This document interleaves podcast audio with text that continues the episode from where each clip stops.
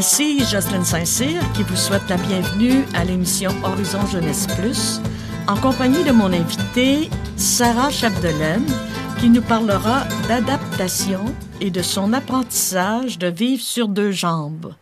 bonjour Sarah. Bonjour Jocelyne. Horizon Jeunesse Plus, c'est un temps d'échange avec des jeunes, des jeunes adultes et des adultes de divers horizons qui, par leur engagement et leur expérience, nous partagent euh, leurs réflexions sur différents thèmes et sur les valeurs évangéliques et spirituelles qui les animent.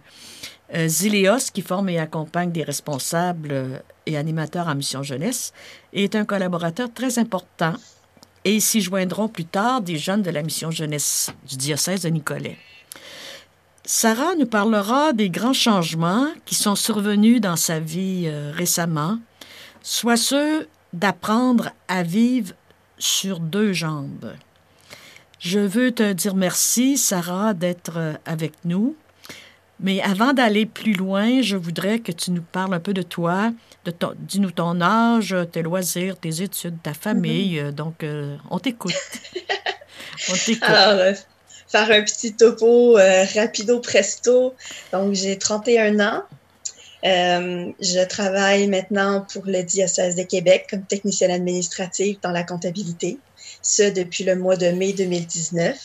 Euh, avant cela, j'ai complété mes études et j'ai obtenu un certificat en théologie.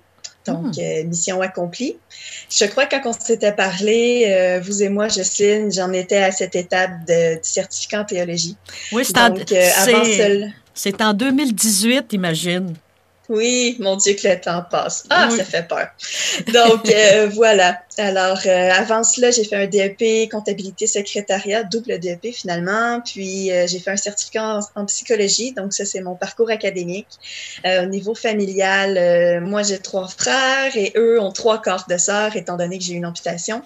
Et voilà, je suis une fille très active dans la vie et euh, très sociale. Alors, euh, même des gens se demandent qu'est-ce que je fais en comptabilité, mais euh, je mets, j'ajoute des cordes à mon arc, comme on dit. ben, sans doute que pour la comptabilité, il faut aimer les chiffres, donc c'est déjà quelque chose. je reviens à, trois quarts de sœur. je, mm-hmm. je, sais que on avait parlé il y a deux ans lors d'une entrevue que j'avais faite avec toi où on parlait de l'espérance tu as eu beaucoup d'espérance au cours de toutes ces années. Euh, je rappelle que tu avais perdu l'usage d'une jambe euh, lors d'un grave accident de voiture, c'est-à-dire une... En fait, j'ai perdu la jambe au complet et pas seulement l'usage. oui, c'est ça. Oui, tu fais bien, tu fais bien de, tu fais bien de le, de le, spécifier. Donc, euh, ça a été pour toi, bon, la chaise roulante, le choc d'apprendre ce que cela occasionne, les béquilles, le besoin des autres. Enfin, ça a été euh, un apprentissage à vivre différemment. Euh, Exactement. donc, euh, combien d'années en chaise roulante? 14 ans. 14 années. 14 années, oui. C'est beaucoup, c'est beaucoup de temps. Mm-hmm. Et parle-moi de ce qui t'arrive ou ce qui t'est arrivé plus particulièrement au cours de la dernière année, parce qu'on a parlé tout à l'heure de changement important. Mm-hmm. Donc, tu m'as dit qu'il y en avait beaucoup. Je t'écoute. Alors, euh, voilà. Donc, euh, c'est ça. Donc, j'avais eu euh, mon accident, puis j'ai essayé d'avoir une prothèse durant toutes ces années. Et j'avais subi même des chirurgies en 2009. Donc, j'ai eu l'accident en 2006. J'ai subi des chirurgies de 2009 à 2011 dans le but d'avoir un moignon qui était plus fonctionnel. Et euh, pour se rendre compte, justement, en novembre 2018, que ce n'était pas fonctionnel et il recommençait à avoir des problématiques avec l'os et la tige à l'intérieur de l'os. Puis, on m'a référé à un chirurgien. Et ce chirurgien-là offrait une nouvelle euh, technique ici au Canada qui s'appelle l'ostéo-intégration. Donc, euh, c'est quand même assez nouveau sur le, dans le monde médical. Euh, ça existe depuis une trentaine d'années et ça consiste à introduire un implant qui est en titane à l'intérieur de l'os, mais qui fait, qui sort complètement de l'os et de la peau. Donc, ça devient euh, une plaie ouverte constamment et il y a des soins à faire avec ça.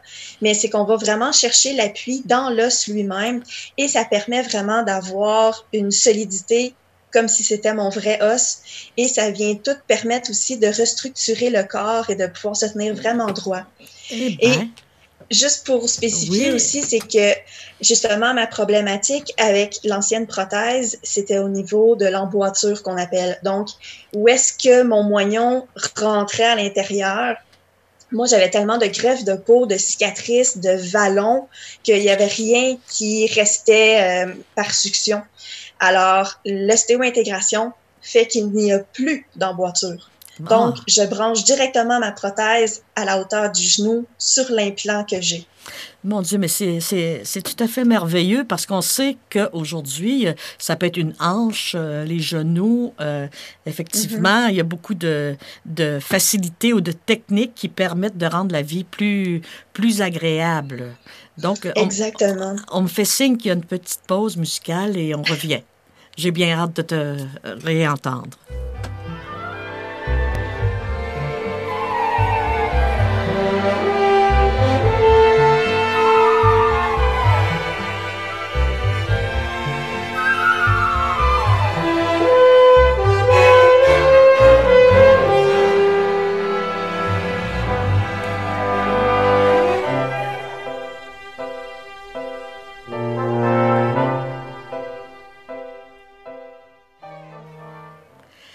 Retour avec euh, Sarah Chapdelaine qui nous parle euh, évidemment de son nouvel apprentissage à marcher sur deux jambes. Euh, c'est pour, c'est pour ça que je l'ai aussi invitée, parce que ça lui a fait aussi vivre une réadaptation, pas seulement physique, mais aussi, on pourrait dire, psychologique et morale. sans doute qu'il t'est arrivé après cette euh, chirurgie, euh, d'apprendre à marcher sur deux jambes, euh, il y a eu des, joies, mais il y a eu des abandons. Et qu'est-ce que ça, ça a changé dans ta vie? Bien, comme vous disiez au début, j'ai eu, ça faisait 14 ans que je vivais en fauteuil roulant ou avec des béquilles et avec une différence physique notable. Donc, le, le fait qu'il me manquait une jambe me rendait très visible à un niveau public.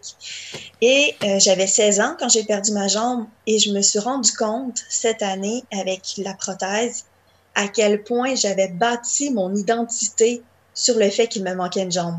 Je n'étais pas Sarah Chapdelaine, j'étais Sarah qui manque une jambe. Oui, c'est ça qui finalement euh, attirait l'attention. Exactement. Et bon, faut dire, j'ai une personnalité très extravertie et je m'assume, mais ce côté-là de l'extraordinaire venait très bien nourrir ma personnalité qui est extravertie.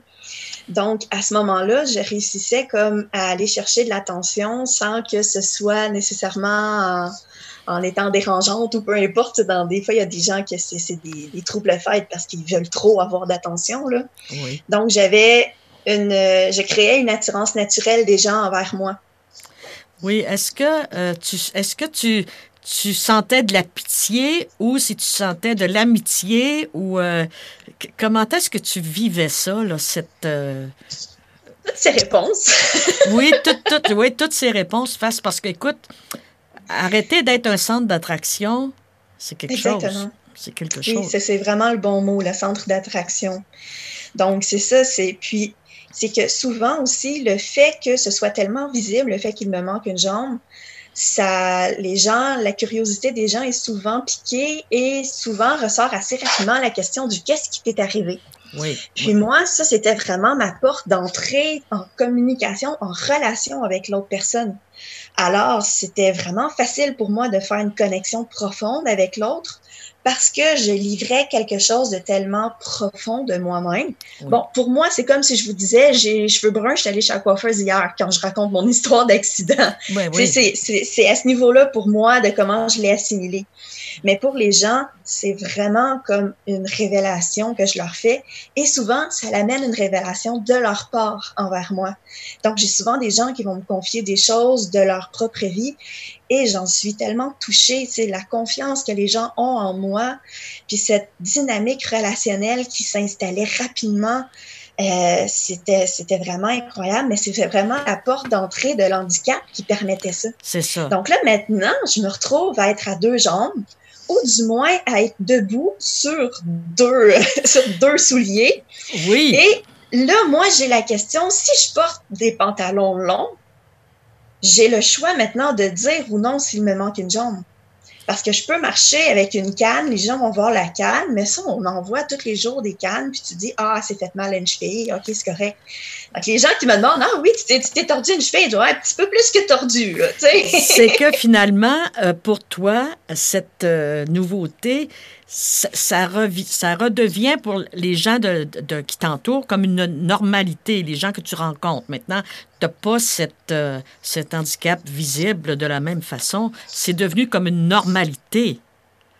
Mais en fait, pour les gens, la majorité le, le, le vivent, le perçoivent comme ah, ah, tu vas enfin retrouver une vie normale. Ou j'aime pas le mot normal, j'essaie d'en trouver un autre, mais c'est comme si les gens estimaient que ma qualité de vie était beaucoup moindre. Mais ça, c'est quelque chose que je tiens à défendre. J'ai même une de mes amies qui m'a chicanée. Elle dit Sarah, tu défends encore ton fauteuil. Je me suis tellement identifiée à mon fauteuil, mais c'est que j'étais sincèrement heureuse avec mon fauteuil avant quand même. J'étais à 100% la fille la plus heureuse du monde avant d'avoir l'ostéo-intégration. C'est pas ça qui fait que je suis plus entière ou non intérieurement. Non, sans doute pas, mais ce que je veux dire, quelqu'un qui arrive et te, et te côtoie, s'il n'est pas au courant de, de ce qui t'est arrivé, euh, est loin de penser tout ce que tu as vécu ou de réaliser tout ce que tu as vécu avant, mais que tu avais réussi pour toi à normaliser dans un certain sens. Et là, tu dois normaliser autre chose dans le sens que, bon, écoute, euh, est-ce que c'est le même équilibre? Euh, est-ce que euh, tu as eu besoin de gens qui t'ont entouré pour réussir à dire, ben là, tu as deux jambes, arrange-toi, tu sais? Oui, bien, sincèrement, je vais vous avouer que avec le contexte de la pandémie, je n'ai pas pu encore faire cet exercice ah. de confronter la réalité avec mes deux jambes parce que quand la pandémie est arrivée, c'était au mois de mars. Et ça faisait à peine un mois que je marchais avec ma prothèse. Ah, mon Dieu. Donc, là, moi, je suis tombée, que j'avais plus de réadaptation. Je suis tombée toute seule par moi-même. J'étais chez mes parents et euh, je, prenais des marches. Moi, j'allais marcher, puis c'était ça qui était mon exercice de la journée. Puis, mais c'est ça, je, je vois plus de monde. On n'est plus dans des comptes. Tu sais, la société est comme sur pause. Puis moi, c'est c'est justement mon image par rapport à la société, parce que par rapport à moi-même, je vis très bien avec, mais c'est dans le relationnel, c'est là que j'ai hâte de voir l'impact que ça va avoir de justement pouvoir être Sarah tout simplement, avant d'être Sarah, ah, il manque une jambe. oui, c'est ça, c'est ça, c'est euh, que euh, je, je, vois euh, dans les notes que tu m'avais fournies que mm-hmm. cette normalité-là te rendait plus invisible qu'à ton habitude. on vient d'en parler. Mm-hmm. et après, là, du fait que les gens ne sont pas attirés par ce handicap que tu avais, tu est-ce que vous avez quelque chose, est-ce que vous continuez d'avoir quelque chose à vous dire? Euh, c'est ça, c'est ça, c'est là, c'est là que mon questionnement reste parce que pour l'instant, de la pandémie, fait que je reste toujours dans le même noyau. Je vais au travail, c'est mes gens du travail qui me connaissaient avant. Je vais à l'hôpital, la majorité, c'est des gens que je voyais avant. Dans ma famille, les gens me connaissent depuis toujours. Donc, j'ai, j'ai pas pu découvrir à mon aise un nouveau milieu avec vraiment la condition de dire j'arrive nouvelle sur deux jambes, j'arrive comme tout le monde. J'en rêvais avant, la, avant la pandémie, j'en rêvais de me dire je peux m'inscrire à un cours de peinture et ne pas avoir à spécifier je suis en fauteuil roulant, ça me prendrait une place spécifique à signer pour être capable de manœuvrer, pas déranger personne non, je pouvais me fondre dans la masse, mais je n'ai pas pu l'expérimenter. Ça, reste à suivre. On pourra refaire un autre, un autre tour sur ça un jour. C'est ça. Fait que euh, tu, euh, tu disais aussi que ça a été un road trip. C'est très français hein, comme, euh, comme expression. disons moderne. c'est ça. et que tu as fait ce, ce, road trip avec Jésus comme copilote. Parle-moi donc de copilote. Ben, c'est ça, tu sais, c'est cette, euh, cette aventure-là de la, de l'ostéo-intégration. En passant, pour ceux qui sont intéressés, il y a une émission qui a été tournée sur la chaîne Ami Télé. Euh, l'émission s'appelle Un pas à la fois. Donc, euh, bonne écoute si ça vous intéresse. Merci. Donc, le road trip en soi, euh, ben, on, tout le monde le sait, la foi, c'est un cheminement. Puis, euh, mais le sentiment de comment je me sentais, moi, j'ai eu une grosse infection justement avec mon ostéo-intégration au mois de mai. Donc, vu la pandémie, j'ai pas pu consulter des, des spécialistes en direct. Et euh, écoutez, c'est ça. Là, de fil en aiguille, j'étais asymptomatique. Donc, on, finalement, l'infection se déclare.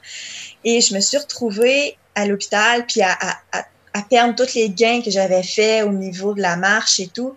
Puis là, je me rends compte que j'étais euh, vraiment comme il faut que, que, que, que j'ai un barrage, il y a un barrage en avant de moi. J'ai l'impression d'être dans une voiture puis qu'il y a un barrage en avant puis que je peux plus avancer. J'ai un de mes amis, il m'a demandé, dit, tu demandes-tu à Dieu d'enlever l'obstacle de devant toi? Mais j'ai dit, écoute, il, il, il, est assis à côté de moi, là. Il attend dans le char avec moi. Ah ben. C'était ma première image, ça. Tu ne sors pas avec n'importe qui? Ah non, madame. Mais là, après, la barrière a s'est de l'infection, puis on a repris la route. On a continué. Et c'est là que je me suis fini par me rendre compte que là, c'est, j'ai l'impression que Dieu, ben Jésus, il, il me dort d'en face à côté. c'est moi qui chauffe, puis je suis comme, voyons, tu, tu, tu, tu te dors d'en face. Ah, mais, mais tu sais, en road trip, à un moment donné, ça fait tellement longtemps que tu es avec la même personne, on n'a plus rien à se dire, mais on s'en va à la même place. On est ensemble, c'est tout ce qui compte. C'est sûr que c'était comme euh, une marque de confiance. On pourrait dire que même si tu, tu dis qu'il est assis à côté de toi, euh, tu as assez la foi pour euh, te dire, ben, coudon, il a besoin de moi aussi. Euh, et là-dessus, euh, je voudrais t'amener. On demande toujours, je demande toujours à mes invités de nous faire entendre une chanson et qu'ils affectionnent plus particulièrement. Et qu'est-ce que tu as choisi? Alors, j'ai choisi une chanson anglophone, malheureusement, mais qui est très intéressante, qui s'appelle Face to Face de Nathalie Grant. On écoute. My feet are tired from the running. My strength is gone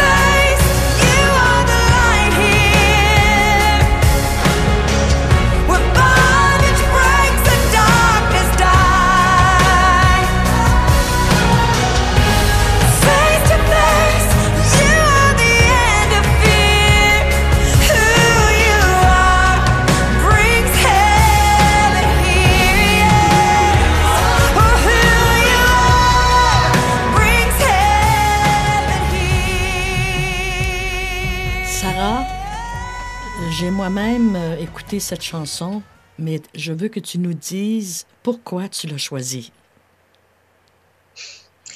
Je l'avais fait écouter à une de mes amies, puis euh, elle m'était revenue en disant En tout cas, toi, t'as vraiment hâte d'être en face à face avec Dieu, puis d'avoir la grosse discussion de la vie, comme Mais qu'est-ce que je fous là?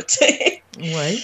Puis euh, les paroles la chanson viennent beaucoup rejoindre mon parcours actuellement, puis décrivent énormément comment je me sens, comment je vis ma vie spirituelle, parce que, tu sais, à un moment donné, c'est ça, il, y a- il finit par avoir un, un certain creux de vague, mais c'est là que je me rends compte que c'est comme Jésus qui dort dans la tempête, tu sais, il, il est là, mais t'as pas l'impression qu'il fait rien, mais il est là quand même, mais tu sais, tu vois tout qui bouge autour, mais tu sais plus quoi faire, tu sais plus quoi dire, tu sais plus comment être. Puis tout ce que tu peux faire, c'est dire, ben le Seigneur est là, puis ça c'est pas, c'est plus entre mes mains à moi. Fait que je donne ma main au Seigneur, puis on va avancer ensemble, parce que c'est ça que, que la chanson dit en quelque sorte. Et on est en face à face, puis on, on- j'attends, j'attends, j'a- j'attends après toi. J'attends que tu sois là. Il y a beaucoup, quand j'ai écouté, euh, ça- la première phrase, c'est, euh, si on traduit euh, un peu euh, en slang, euh, mes pieds sont fatigués de marcher. Euh, je, je me suis dit, je pouvais pas euh, ne pas te rappeler cette phrase qui est tellement, qui illustre tellement ce que tu as vécu et que par la suite, euh, tu- tu- tu- tu es la fin de ma peur. Tu mets fin à ma peur. À peur de quoi? À, à, ce dé- à ce- à un certain, euh, pas désespoir, mais à un certain vide. Tu sais, tu arrives et puis tu dis, comme tu, tu le disais précédemment, où est-ce qu'il est? Il est- je, je- je veux bien croire qu'il est assis à, à- côté de moi, mais euh, pour moi, il s'est absenté Mhm. parce que on voit que c- à un certain moment donné, tu t'es dit, ben coudon, euh, qu'est-ce qui va se passer? Ben, c'est ça. tu sais, Si, si je reprendrais la première phrase dans mes mots, ça- je dirais plutôt mes pieds sont fatigués de courir. Oui. My feet are tired from the running. C'est comme, j'en peux plus de courir. Moi, c'est.